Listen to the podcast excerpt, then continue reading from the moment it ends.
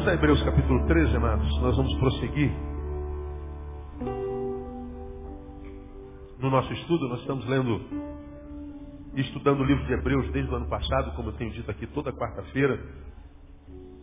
E paramos no capítulo 13, fazendo uma análise versículo por versículo do capítulo 13, porque particularmente julgo riquíssimo esse capítulo, e os irmãos têm visto que realmente o capítulo é extremamente rico. Temos analisado versículo por versículo, em alguns versículos a gente fica três semanas. Né? No, no, no versículo do casamento nós ficamos mais de um mês né? conversando sobre o único versículo. Na semana passada, nós terminamos o versículo 8, que diz que Jesus Cristo é o mesmo ontem e hoje e eternamente. Então ficamos duas semanas, duas quartas-feiras nesse versículo, analisando o que o autor queria falar ou comunicar quando escreveu esse, texto. E nós aprendemos na primeira quarta-feira a, a, primeira parte do versículo, quando o autor diz Jesus é. É? O contrário do que diz o Nécio.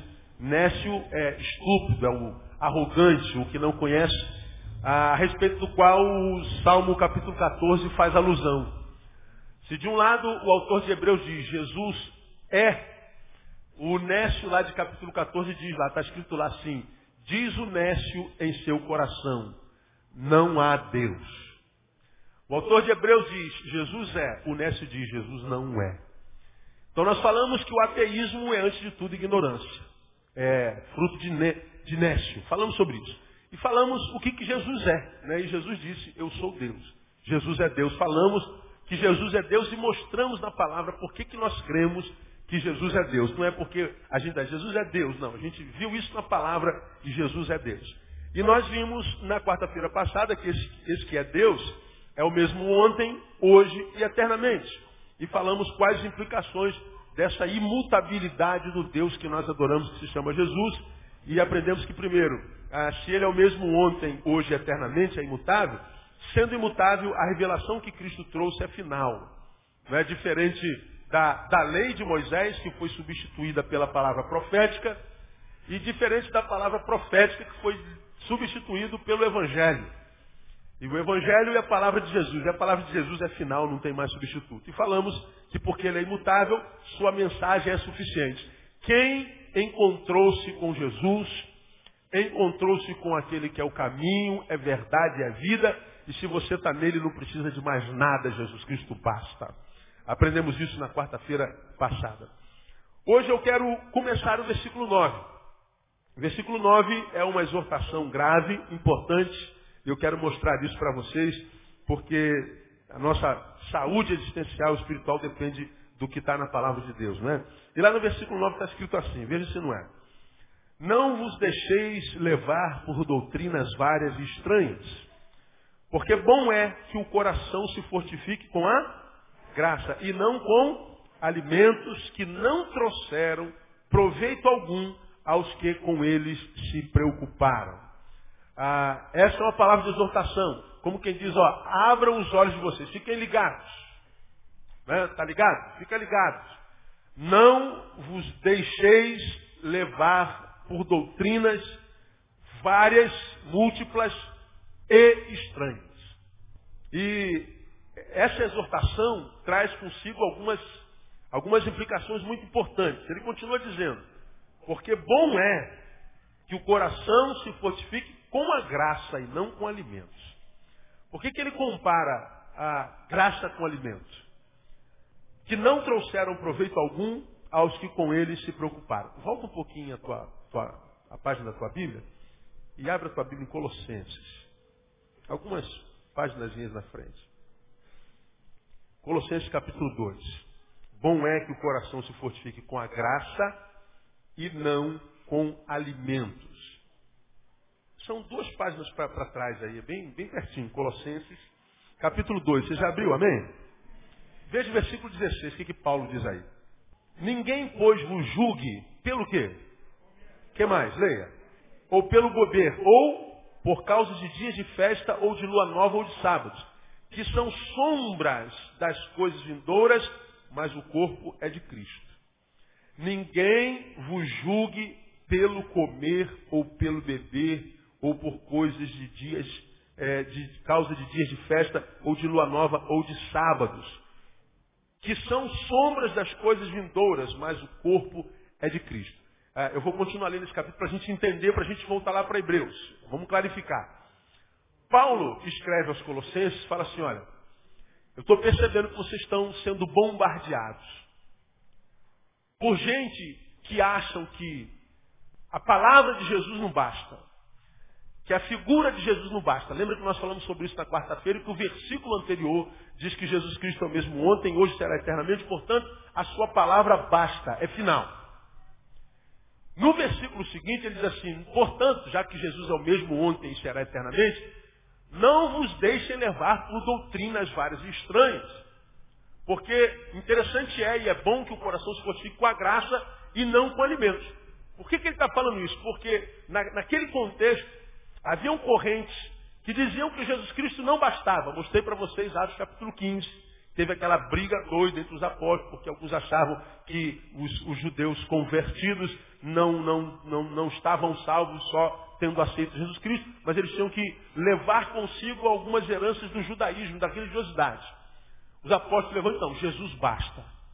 Não precisa trazer herança da religiosidade, não precisa trazer a, a julgos da, da vida pregressa. Jesus Cristo é suficiente. A sua palavra é final. Ah, o, o, o, que Jesus faz na nossa vida não precisa ser enxertado pelo judaísmo, pela, pela prática da religião ah, de outrora. Não, basta, Jesus Cristo basta. E no contexto dessa inserção à palavra de Jesus, tinham doutrinas que diziam respeito ao alimento. O que, que você pode comer, o que, que você não pode comer, o que, que comer contamina o teu corpo, o que, que não contamina o teu corpo, tal qual aquelas que existem lá no Velho Testamento, no livro da lei. Quando a gente lê Atos capítulo 15, você teve aqui na quarta-feira passada, a, a discussão era em torno da visita de Pedro à casa de Cornélio, que era um gentio, não era judeu, portanto, aos olhos dos judeus, não tinha direito à graça de Jesus, até que Pedro tem uma visão. Você lembra que visão foi essa? Lembra para mim. A visão de um lençol. E tinha o que dentro? Carne de animais que a lei condenava, carne de porco. Pedro tem uma visão de um lençol descendo cheia de, de, de costelinha de porco, de, de, de, rabada de porco, de pé de porco, de costela de porco, né, de carré de porco. Tudo que é de porco, tudo que é de porco é bom, né? Modéstia à parte, bem feitinho. Se bem que agora o porco está com febre, está gripado, e a gente está, coitado do porco, né? O porco não tem nada a ver com essa, com essa gripe. Interessante, né? A, a galinha teve, a, teve a, a febre da galinha, teve a vaca que enlouqueceu, vaca louca, agora é a febre do suíno. Amanhã vai ser a, sei lá, coqueluche do cachorro, alguma coisa assim, do gato. Né? Aparece aquela, aquela feijoada completa e a, na visão o anjo diz assim para Pedro, Pedro, cai de boca, o senhor está amarrado, o, o, senhor. Como é que o senhor quer que eu coma esse negócio? Isso aí é, é, é, é carne imunda. Aí o homem da visão diz assim, ó, era imundo, porque agora está santificado, porque eu toquei nisso. Só é imundo aquilo no que eu não toco. Aquilo no que eu toco vira santo. Jesus tentando quebrar o preconceito do judeu Pedro, para que ele entendesse que ia chegar alguém que ele achava que era imundo, um gentio, não era judeu, chamado Cornélio, cujas orações e as ofertas chegaram até o trono de Deus. E aí no dia seguinte bate alguém e fala assim, ó, ah, o Espírito Santo está mandando você ir na casa de Cornélio. Eu na casa de Cornélio? Ele é gentio. Lembra da visão de ontem? Ele entendeu que a visão falava do Evangelho aos gentios, ele foi até a casa de gentios. Na casa de gentios, o Espírito Santo baixa lá, igual baixou no dia de Pentecostes. Todo mundo falou língua. E aí foi um rebuliço danado. Os apóstolos chamam Paulo, ou chamam Pedro em Jerusalém e dizem assim, ô Pedro, que negócio é esse de, de que você está dizendo por aí que o Espírito Santo desceu sobre quem não é judeu? Como é que você pode falar que o Espírito Santo vai, vai alcançar essa gentinha que está aí, que não é de origem pura como a nossa, essa gente contaminada? Deus diz assim, olha, eu estava lá. Tive uma visão. Jesus apareceu para mim e disse que eles são tão dignos como nós. E diz para a gente não fazer acepção de pessoas. Debaixo da graça, todo mundo é igual. E eu vi o Espírito Santo batizá-los da mesma forma como aconteceu conosco no dia de Pentecostes. Foi uma briga tremenda. Uma briga tremenda no escopo das pessoas que achavam que, embora nós aceitemos essa gente gentia, eles têm que praticar o rito judeu.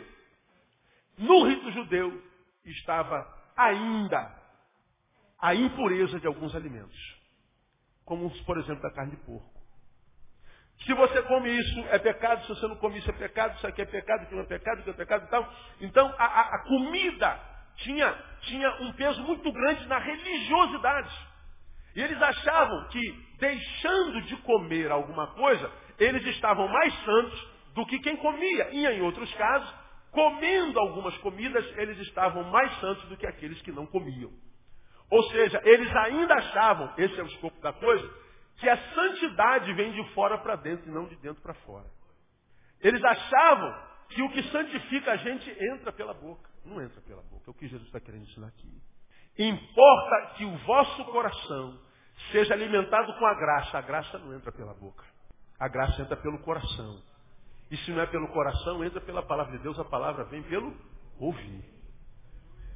Então, o que é, é, o autor de Hebreus faz alusão é o seguinte: olha, não se deixem levar por várias doutrinas estranhas que estão dizendo que a santificação vem pelo que você faz só do lado de fora. É um, é um, é um rito comportamental. Não é. Então não é o alimento, não é o que entra pela boca. Mais adiante, Paulo diz lá, não é o que entra pela boca também, não é o que santifica o que entra pela boca, como também não é o que contamina. O que contamina o nosso corpo não é o que entra pela boca, é o quê? É o que sai do coração. É o que sai pela boca, porque a boca fala do que o coração está cheio. Então, a, quando ele diz, não vos deixeis levar por doutrina, a doutrina está dizendo, cuidado com o alimento. Você comeu esse alimento, está tá, tá, tá, tá, em pecado, você tem que se purificar durante a semana. Não, não é alimento. Aí eu volto para Colossenses, capítulo 2, versículo 16. Nós já lemos, ninguém vos julga pelo comer ou pelo beber, que ele diz lá que são sombras das coisas vindouras. Ah, vamos entender esse versículo 17 aí. São sombras das coisas vindouras. Mas o corpo é de quem? de Cristo. Ora, se supõe que nós estejamos aqui meio-dia, o sol está lá, está brilhando lá, lá, lá, lá, lá em cima. Tá certo? Eu estou aqui. Ora, se o sol aparece lá, eu estou aqui, do meu lado esquerdo vai aparecer o quê? Sombra. Paulo diz aos Colossenses, eu tenho certeza que isso influenciou o autor de Hebreus, que a gente não sabe quem foi, pode ter, inclusive ter sido Paulo, a gente é, é uma das correntes que diz, ele está dizendo, o comer, o beber, obedecer calendários é, judaicos, a religiosidade externa, pode até parecer, pode até parecer sombra das coisas vindouras. Mas é só sombra. Sombra. Mas o corpo que produz a sombra, de quem é mesmo aí? De Cristo. Entre a prática externa, religiosa, que é sombra, é aquele que produz a luz e a fonte é Deus, está Jesus Cristo. E ele está dizendo, a gente tem que atentar não para a sombra, mas para o corpo. Aquele que é o mesmo ontem, hoje será eternamente. Você está conseguindo compreender até aqui, amém ou não? Jesus basta. Jesus basta. De modo que ninguém que está aqui imagine que está mais santificado porque usa coque. Ou que está mais santificado porque usa cabelo liso. Ou que está mais santificado porque usa terno ou porque usa calça jeans. Ou que está mais santificado porque sobe o um monte de joelho ou ora no banheiro deitado. Ninguém pense que é por aí. Acontece no coração. Acontece com os intentos. Por isso, o autor de Hebreus, ah, é, vamos ler o, o versículo 18 também. Ninguém atue como árbitro contra vós, afetando humildade ou culto aos anjos firmando-se em coisas que tenha visto, inchado vamente pelo seu entendimento carnal e não retendo a cabeça, da qual todo o corpo provido e organizado pelas juntas e ligaduras vai crescendo com o aumento concedido por Deus. Se morresse com Cristo quanto aos rudimentos do mundo, por que vos sujeitais ainda a ordenanças como se vivesseis no mundo, tais como não toque, não prove, não manuseie, as quais coisas todas hão de perecer pelo uso, segundo os preceitos e doutrinas dos homens, as quais têm, na verdade, alguma aparência de sabedoria em culto voluntário humildade fingida, severidade para com o corpo. Mas olha só, mas não tem valor algum o quê? No combate contra a sensualidade. A sensualidade é a fraqueza do homem, do homem genérico, não é homem é, masculino, do homem e da mulher. E está dentro. É implícito. E há uma força tão poderosa em nós que nós, como evangélico, pouco falamos sobre sexo nas nossas igrejas. Quando começa a falar em sexo, aí tu vê a face dos irmãos ficando rubra, vermelha. Oh, o pastor está falando de sexo. Oh, ele falou a palavra pênis, falou a palavra vagina. Como se a gente não tivesse isso. Esse texto está dizendo que não toque, não manuseie, não coma isso, não coma aquilo. Tem aparência de culto. Faz com que a gente pareça ser santo. Mas quando é para lidar com as coisas do interior, com as nossas pulsões, com a nossa fraqueza entre as quais a sensualidade não ajuda nada. Não ajuda nada. Vamos falar sobre isso mais adiante, provavelmente na quarta-feira. Então, ah, para a gente voltar para Hebreus, quando ele diz, não vos deixeis levar por doutrinas várias estranhas, porque é bom que o nosso coração se fortifique com a graça e não com o alimento, ou seja, com o que vem de dentro, pela palavra, pela misericórdia, não com a praticidade exterior, tão somente porque a santidade não vem de dentro de fora para dentro, vem de dentro para fora. Então cuidado com a, a, a, doutrina que só valoriza comportamentos. E a gente vai falar sobre isso agora. Vamos voltar para Hebreus. Foi a introdução da introdução. Agora a gente vai introduzir ah, esse versículo 9 que a gente pretende terminar na quarta-feira que vem. O versículo 9 está dizendo, não vos deixeis levar por doutrinas várias e estranhas. Quero fazer algumas considerações sobre essa frase. Não vos deixeis levar sobre, é, por doutrinas várias e estranhas. Primeiro, doutrinas várias e estranhas são uma realidade entre o povo de Deus desde sempre. Está aqui. Pensa comigo. Quando o Hebreus foi escrito, o Novo Testamento ainda não existia. Eles não tinham a Bíblia como a gente tem aqui fechadinho. O cânon sagrado foi formado depois. O Hebreus foi juntando Tiago e Timóteo, Mateus, Lucas, e o cânon sagrado do Novo Testamento foi concluído lá. Já falamos sobre isso alguns muitos anos atrás, como é que o cânon foi, como é que os livros da Bíblia estão na Bíblia e outros não. Já falamos um dia a gente volta a falar sobre isso. Na época em que eles escreveram isso aqui, eles não tinham um livro que os doutrinasse como nós temos aqui prontinho. É só abrir a Bíblia e saber qual é a vontade de Deus para nós. Quer saber qual é a vontade de Deus para qualquer área da vida? Abre a Bíblia, está aqui, está tá escrito, é a vontade revelada de Deus. Está aqui. Agora, quando o autor de Hebreus escreveu para os seus missivistas, ele falava de uma realidade presente, e porque ele estava ausente da localidade daqueles para os quais ele escreveu a carta, ele não podia falar com eles, não tinha telefone celular, não tinha telefone, não tinha nada, não tinha fumaça, não tinha nada. Ele tinha carta. Ele escreveu uma carta, olha gente, eu estou vendo um bocado de doutrina estranha entrando no meio de vocês. Ora, naquele tempo, quando a igreja ainda nem era institucionalizada como a gente tem aqui agora, nesse tempo a igreja se reunia no templo, nas casas. O que havia era, era, era o grande templo de Jerusalém. Não, era a, a não, havia ainda a, a igreja evangélica, por exemplo, a igreja batista de Jerusalém. A igreja batista de, de Colossenses, de Colossos. Primeira igreja batista de Tessalônica. Segunda igreja batista, não, não existia isso, isso é invenção nossa. Os crentes se reuniam nas casas. E nas casas já havia doutrinas várias e estranhas. Portanto, ninguém que tenha juízo pode entrar numa igreja evangélica hoje institucionalizada e imaginar que sentado aí você não possa estar sendo contaminado por uma doutrina estranha.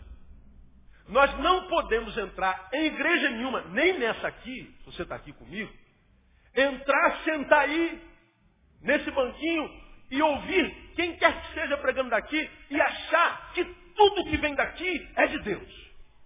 Por que, que eu estou dizendo isso para vocês? Por uma simples razão, já preguei isso sobre, sobre vocês. Deus deu a nós seres humanos o que não deu a nenhuma outra criatura do universo. O que, que é? cérebro, capacidade de pensar, de raciocínio. Nós somos o único animal na criação que, quando posto diante de um espelho, sabe discernir o que está vendo. Pega o seu cachorrinho novinho, coloca diante do espelho. Pega o seu gatinho diante do espelho e coloca diante do espelho. O que, que esse gatinho, esse cachorrinho vai fazer? Tentar pegar o que está lá no espelho. Estava vendo uma reportagem ontem no Discovery, um, um, um leão que foi ferido porque ele foi excluído do clã. E ele foi levado para um, um parque lá na África, lá, e eles estavam falando sobre o QI do leão. Ele descobriu que aquele leão, ele foi destituído da, da chefia porque ele era muito burro. Olha, olha que coisa, eu achei interessantíssimo. Aí eu, eu o cara brincando na, na, na, na, entrevista, o cientista falou assim, esse leão, na outra encarnação, deve ter sido jumento. Porque ele, ele veio leão, mas a, a, a memória veio. Eu, eu achei engraçado aquilo, porque o, lá a lei é do mais forte, mas no caso daquele leão, a, o próprio clã dele o rejeitou, porque ele não tinha o poder de liderança. Olha que, olha que coisa interessante. O levaram para o parque para ele não ser morto, e no parque colocaram um espelho. O leão, quando se viu no espelho, ele saiu correndo atrás daquele leão e deu uma cabeçada no espelho. O espelho estava encostado na parede, também o cientista botar na, podia botar em qualquer outro lugar para o bicho atravessar, não. Botou na parede, o leão correu e deu uma cabeçada nele mesmo na parede e caiu. O leão, ele pode ser o rei da selva, mas ele não tem competência para se olhar no espelho e saber o que está vendo. Essa capacidade Deus só deu a mim e a você. Isso é a capacidade de autoanálise. Isso é a capacidade de autodiscernimento. Se Deus me deu a mim e te deu a ti, nos deu a nós a capacidade de raciocínio, eu nunca, quando eu estou submetido a uma palavra, seja em qualquer área da vida, eu jamais posso sentar, desligar o meu cérebro e deixar que alguém o encha. Porque por causa dessa incapacidade de raciocínio, é que nós vemos religiões que estão gerando guerra no mundo inteiro. Como é que você acha que um menino muçulmano é treinado para quando chegar aos 16, 15, 17, 18 anos, encha seu corpo de dinamite, entre no shopping e se exploda? Você faria isso? Já viu no Ocidente acontecer isso? Alguma vez? Agora, lá acontece o tempo inteiro. Por que, que acontece o tempo inteiro? Porque o cérebro é sepultado e alguém vai enchendo de alguma outra coisa. 90% das guerras no mundo são por causa de religião. A vida de muitos de nós está amarrada por causa da religião que nós professamos. Nós evangélicos dizemos que quando a gente aceita Jesus, a nossa vida melhora. Quando a gente aceita Jesus, nós temos paz. Paz para aceitar Jesus Cristo e nós teremos paz. Esse é o discurso evangélico desde que eu me entendo por gente. Agora, todo evangélico que você conhece tem paz? É uma realidade prática na vida de todo mundo que tem Jesus? Não é. Alguns de nós somos evangélicos e vivemos uma vida infernal. Alguns de nós dizemos ser de Jesus e fazemos orações, quando oramos, semelhantes àquela que Elias fez na caverna. Basta. Eu não aguento mais. Me mata. Quando eu vejo um crente, vamos orar com o irmão fulano, ó oh Deus, abrevia sua volta. Leva-nos para junto de ti. Eu não digo amém não, cara. Eu, eu Senhor, eu sou vem quando o Senhor Ora vem, Senhor Jesus. Mas sinceramente, eu gosto de estar vivo. Eu gosto do planeta Terra. Eu sei que o céu é muito melhor do que isso aqui, mas eu não tenho pressa nenhuma de ir para o céu. Nenhuma. Se um dia é, eu estiver por aqui amanhã, depois da manhã, ver o céu rasgando, um trovão descendo, ele vindo no seu trono de glória, eu vou dar glória a Deus. Eu estou tranquilo. Eu sei o meu destino. Eu estou no caminho. Ele vem me buscar. Amém ou não? Vem buscar você. Tranquilo. Mas, se ele falou assim, o que você acha? Tranquilo, aí só Mais um tempinho aí, mais um, uma prorrogaçãozinha aí. Agora tem gente que toda vez que vai, ó oh, Deus, abrevia sua volta. Volta logo, Jesus. Ô oh, Deus, por que, que você está com tanta pressa, cara? Eu não, eu não entendo esse negócio. Então, a, a, a, a, gente diz que Jesus basta, mas na prática, na prática Jesus não basta. É discurso. Então, se isso é discurso, nem tudo que a gente ouve daqui possivelmente vem de Deus. Eu já falei com vocês. O que eu acabo de ler. Não vos deixei levar por doutrinas. Eu estou lendo a palavra de Deus. É verdade. Está aqui. Está nos seus olhos. Você está vendo. Nós acreditamos nisso. Agora, quando eu fecho esse livro, e o Neil, que é homem, semelhante a você, tentado pelas mesmas fraquezas que todos os homens são tentados, quando eu fecho essa palavra e vou explicar essa palavra para vocês, Essa palavra que saiu daqui, quando passa por mim, pode chegar aí não mais palavra de Deus. Saiu daqui palavra de Deus, chegou aí doutrina estranha. Como é que a palavra de Deus se deforma tanto, pastor? Não é a palavra de Deus que se deformou, foi o pregador que a modificou. De modo que você não pode sentar aí e desligar o teu raciocínio. Você tem que mastigar, como eu digo, com os dentes do cérebro. Você tem que degustar o que está ouvindo em qualquer lugar onde você vá. Ministério da Saúde Celestial adverte. Igrejas evangélicas fazem mal para a saúde. E não é brincadeira. Não é brincadeira. Olha ao teu redor. Veja quantos crentes você conhece que a religião está matando. Quanta gente opressa por causa da, da, da, da, rígida doutrina. Vamos falar sobre isso mais adiante. Que às vezes não é doutrina, é, é, é dogma humano. Pessoas que entram e saem da igreja com medo. Medo de, de, de, do inferno, medo do. Olha o leito, irmão. Medo do leito, medo do apóstolo, medo do pastor, medo de que um raio cai na sua cabeça, você está dando legalidade para o diabo. Da onde vem tudo isso? Ora, o amor lança fora o quê? Quanto medo? Irmão, quando a gente entra na graça de Deus, na luz do eterno, acabou o medo. Se a gente está na mão de um Deus todo-poderoso, cara, esse aqui é você. A minha mão é a mão de Deus. Se você está aqui na mão de Deus, quem pode abrir essa mão para te, te alcançar? Quem no universo pode abrir a mão de Deus e te tirar de lá? Vai temer o quê? Ah, pastor, estou desesperado. Eu sou porque minha vizinha botou meu nome na boca da coruja. Ore pela coruja, tadinha. Não, não tem nada a ver com isso. Quando nossa igreja começou a, a, a saímos lá da igreja e viemos para cá, Tivemos muita gente do Espiritismo se convertendo. 2000, 2001, eu recebi um telefonema de alguém que disse assim, olha, nós nos reunimos, todos os líderes da, da, da magia negra da região, nós nos reunimos e estamos é, é, é, aliançados para tratar contra você e nós vamos lançar o seu nome é, é, para que você seque, para que você morra seco. Ligou para mim uma mensagem que iam fazer trabalhos cercando a região para que o pastor Leão morresse seco. Eu estou engordando até hoje. Aí você fala, ah, o, o, o diabo está furioso. Que bom, amado. Preocupe-se quando o diabo fala assim, ô oh, meu irmão, estou satisfeito com você, irmão Alisson. Por que, que o diabo está furioso com você? Você deve estar incomodando. E se você o está incomodando, você está cumprindo a missão. Então, quando a gente senta nesse banco que a gente chama de igreja, a gente não pode sentar e desligar, irmão. Não pode.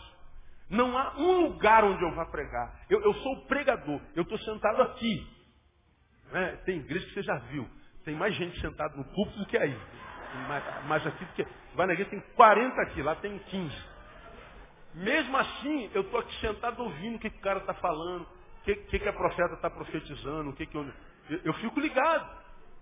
Eu fico ligado. Porque a gente vê coisas onde o povo diz amém a tudo. Oh, glória! Glória. O irmão, eu quero dizer que a irmã é, bateu com um carro e morreu. Oh, aleluia! Glória! Mas como aleluia, irmão? O, o, cara diz aleluia, amém para tudo. O cara está ali completamente. Eu quero, pastor, não quero nem saber quem morreu, eu quero chorar. Eu não sei nem de quem foi o gol, eu quero gritar gol. O cara está completamente desligado.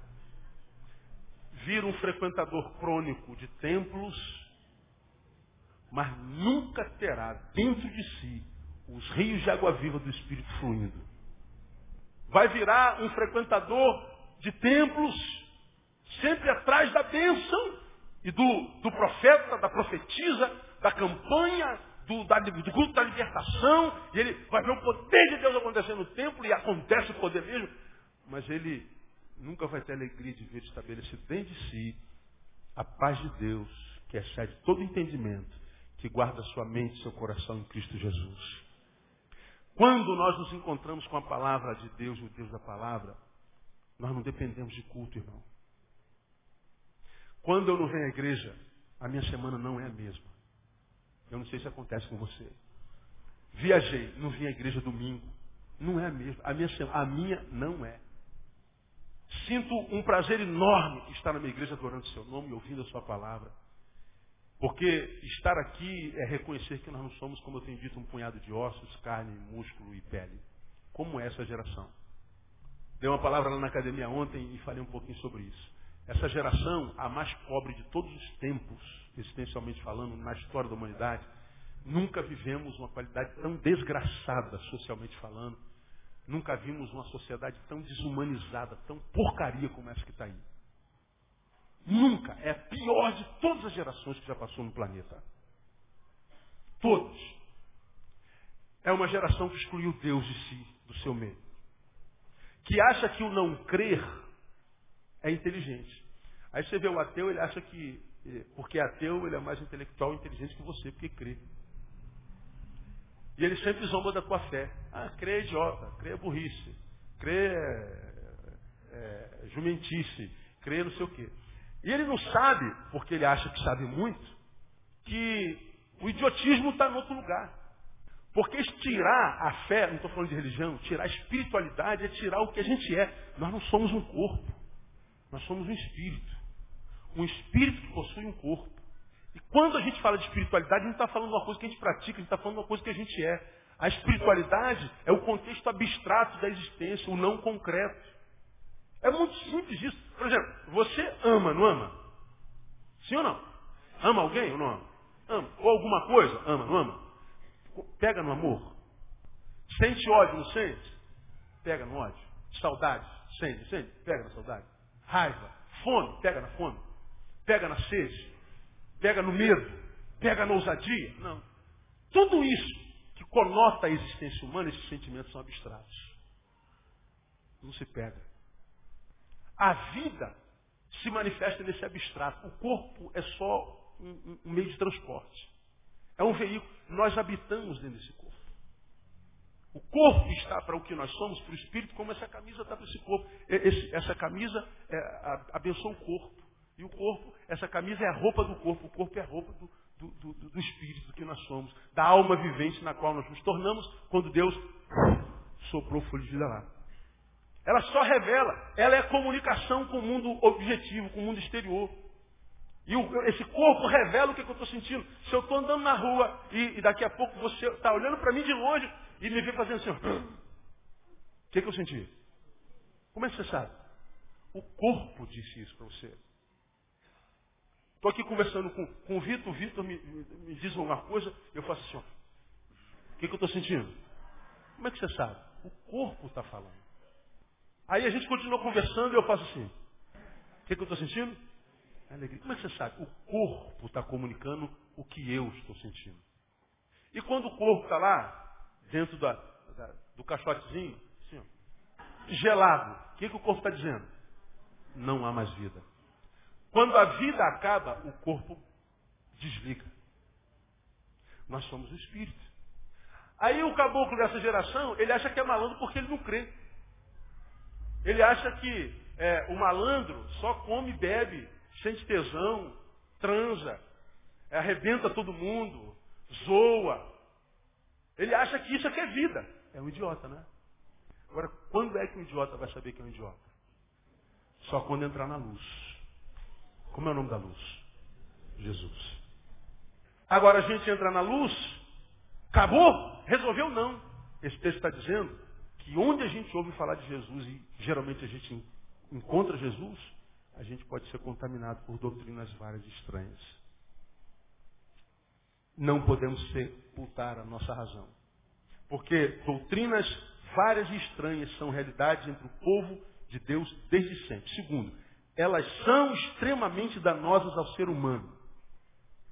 Por isso que o texto está dizendo, não se deixe levar por elas. Se a doutrina é estranha, não luta. Não vá. Mesmo que ela seja extremamente tentadora, se ela não, não vá, se não tem respaldo bíblico. Se passando pela peneira da Bíblia for é, reprovado, mesmo que te dê um gozo incomensurável naquele instante, rejeita esse negócio, porque no fim é morte. A doutrina é danosa, ó, quando ela não mata, ela impede de viver. Por exemplo, na doutrina da, da religiosidade é, irracional, quem não é con conosco, a gente mata, a gente elimina. Só você vê a religião do Oriente. Quem não é da nossa religião é inimigo, mata. Quem não adora o Deus que a gente adora é inimigo, mata. Quem não crê na palavra que eu creio é inimigo, mata. Jesus não. Jesus que a gente tem que amar o nosso inimigo. Jesus disse, se meu inimigo tiver fome, dou uma pedra para ele comer. É isso que ele não, dá pão. Se meu inimigo tiver sede, dá água. Esse Jesus que a gente conhece, ele é diferente. É a graça dele que alimenta o coração.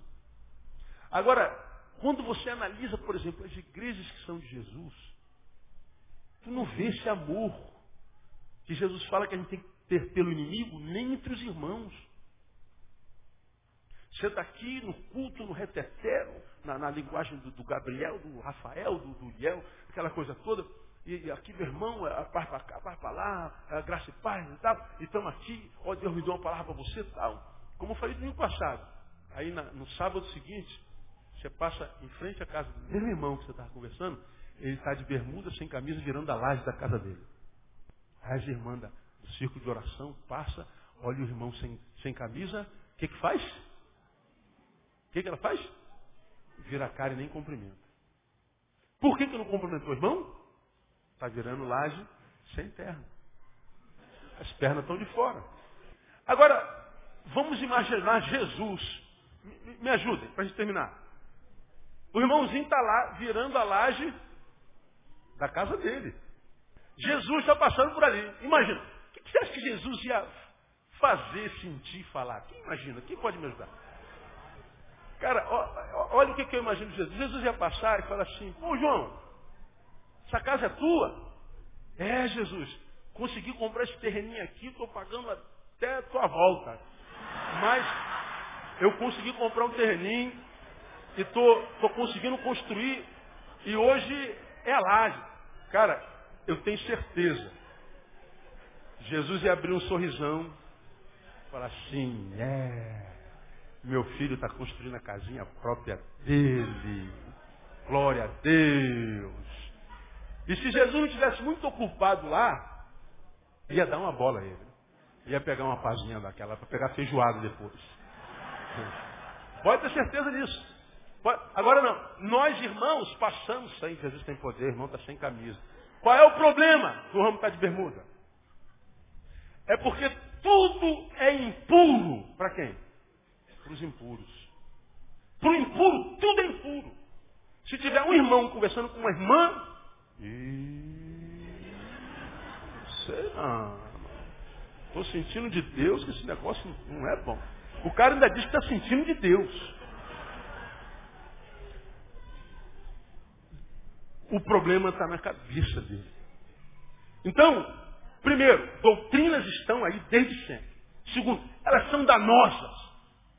Se não matam, como a gente vê aí nas outras religiões, o cara se torna homem-bomba.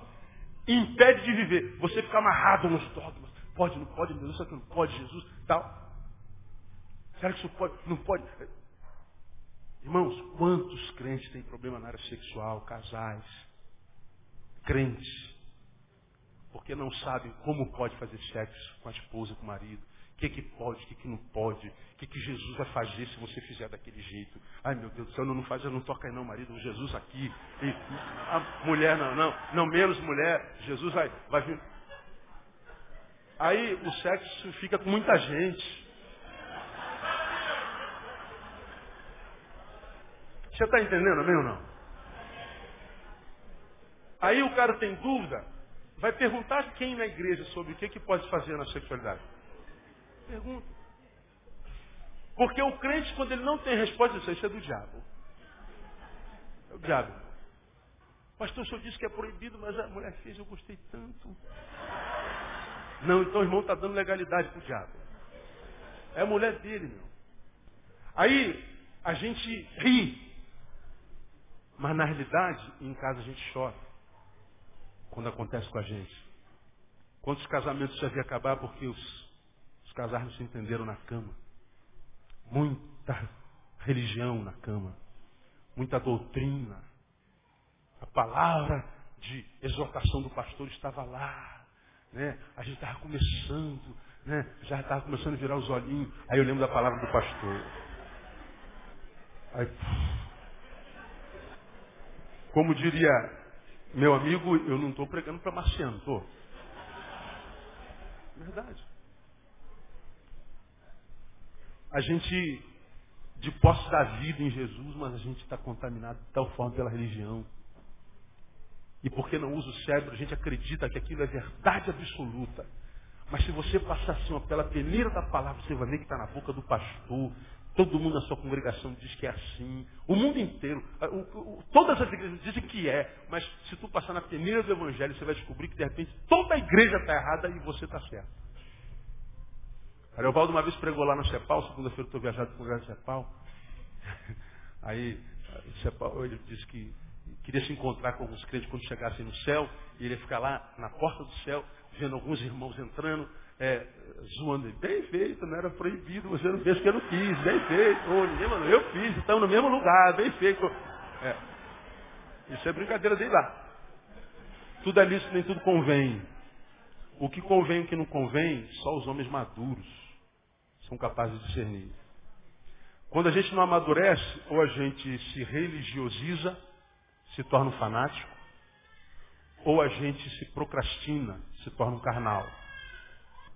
Por que, que tantos, a grande maioria, se submete ao rito da religião sem vida insossa? Porque se soltá-lo, ele vira um bicho. Ele não sabe ser livre. Ele precisa de capricho. Ele precisa de um chefe. Ele precisa de um senhor humano. Ele precisa que construam cercas ao seu redor. Porque se derrubar a cerca, ele vira um bicho. O problema é dele, não do Evangelho. Porque quando a gente amadurece na palavra, eu não preciso estar ligando para o pastor o tempo inteiro para saber o que eu posso e o que eu não posso. Eu não preciso estar perguntando para a BLC se eu posso entrar ali ou não. Se eu estou na, no, no óleo do Senhor, na luz do Senhor, o Espírito Santo vai me dizer se eu estou certo ou se eu estou errado. E isso só é uma realidade quando a gente é honesto. Porque quando a gente não é honesto e adoeceu, a gente pratica o erro e o nosso intelecto diz para a gente que aquilo não é errado. Não é o Espírito Santo. É porque você virou Satã de si mesmo. E tem que mentir para si, pai da mentira o diabo, para que você não seja carcomido pela culpa do pecado que comete. E aí a gente vive ou no fanatismo, na, no evangelicalismo burro, feio, insosso, anti-intelectista e antissocial, ou a gente vira um carnal corrompido. Quando a bênção de Deus se estabelece no equilíbrio. Então nós aprendemos que doutrinas várias estranhas estão desde sempre, elas são extremamente danosas ao ser humano e por último para hoje, guardarmos dela é dever de cada um de nós individualmente. Se eu sei que eu não posso entrar numa igreja evangélica achando que tudo que acontece ali é de Deus, só porque está escrito lá, Assembleia de Deus, Igreja Batista de Deus, Metodista de Deus, Universal do Reino de Deus, é, Última Embarcação de Deus, ah, não sei, de Deus.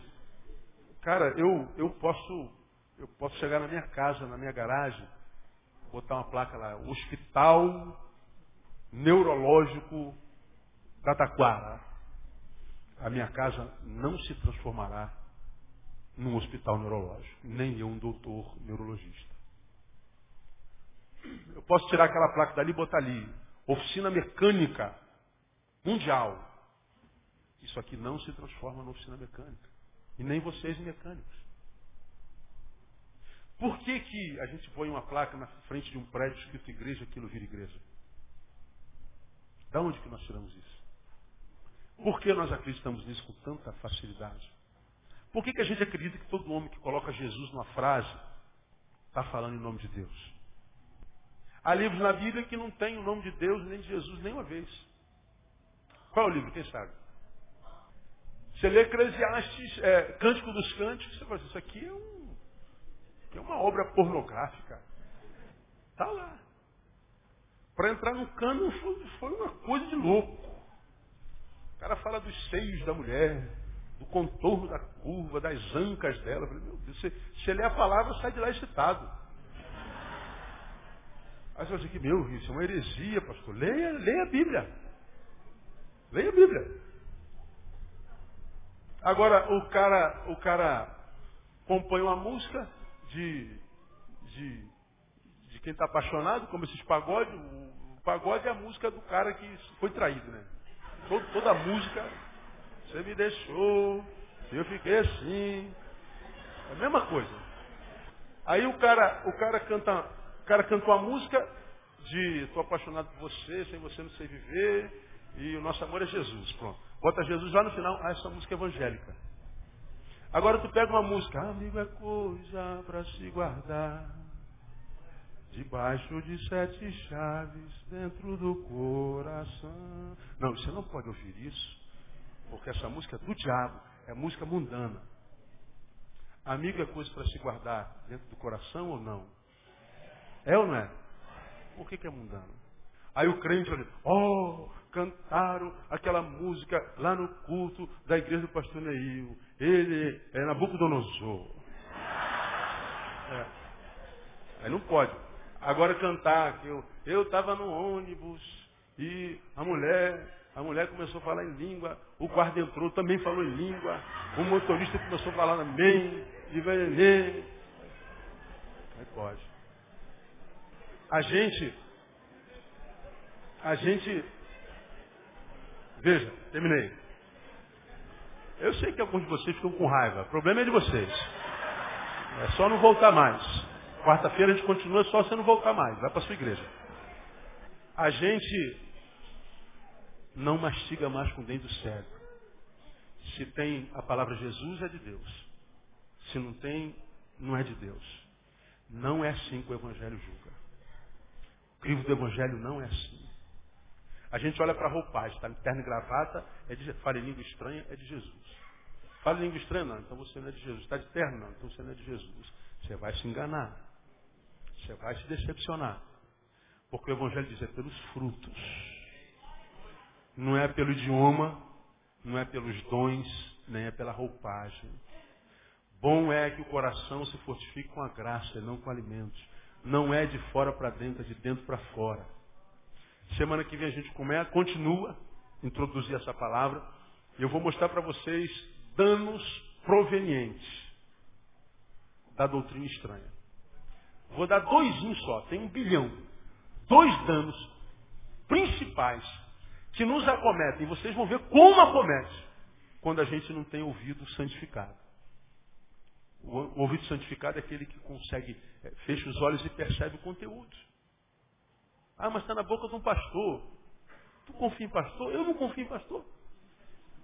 Porque botou um PR na frente. Quem é que não tem PR na frente hoje? Todo mundo tem PR na frente.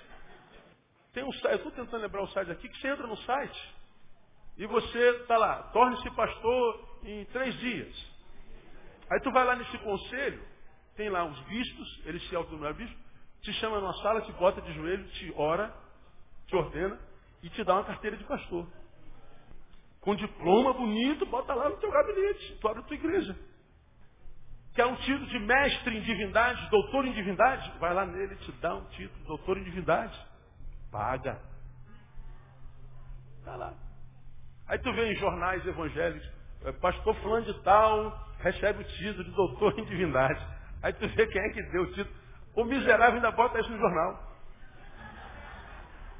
Você vê que o cara não tem o menor escrúpulo e nem neurônio. Os dois que ele tem estão brigando um com o outro. Porque o cara compra um negócio desse que está no site, ainda bota no jornal para impressionar os outros, e tem dois neurônios em crise um com o outro. Está aqui, ó, pregando para nós. Em nome de Deus. Aleluia!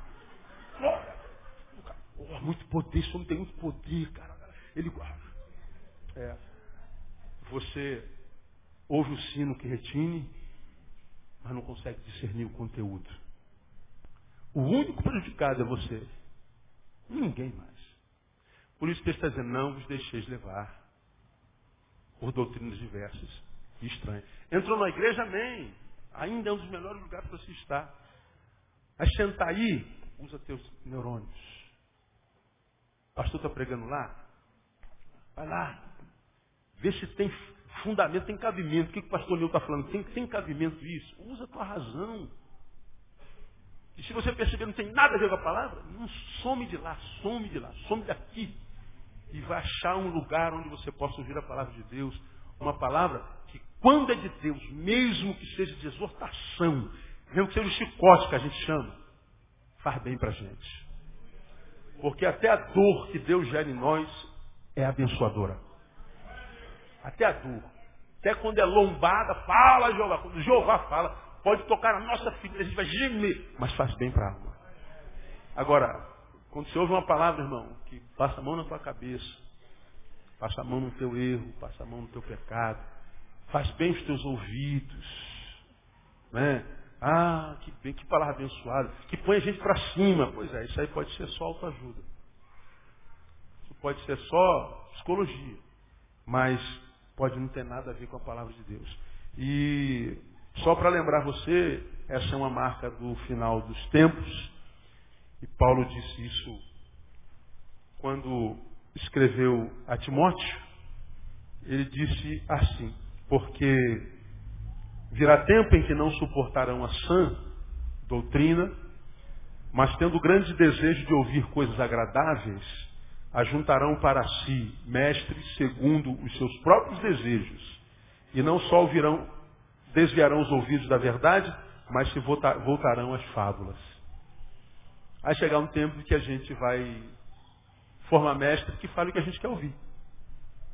E o dia que você estiver num lugar que só ouve, que você gosta de ouvir, irmão, sai desse lugar. Porque eu acho que um lugar é de Deus quando o Deus daquele lugar não é comprometido com ninguém. Não é comprometido contigo. Ele é livre para dizer a verdade e pregar o que quiser. E se ele é livre para pregar o que quiser na palavra, então esse cara tem moral, Deus está ali naquele lugar, ali vale a pena estar. Que Deus te dê essa sabedoria, te dê discernimento maturidade para entender isso sozinho, porque disso depende a tua qualidade de vida. Amém, amado? Deus abençoe você.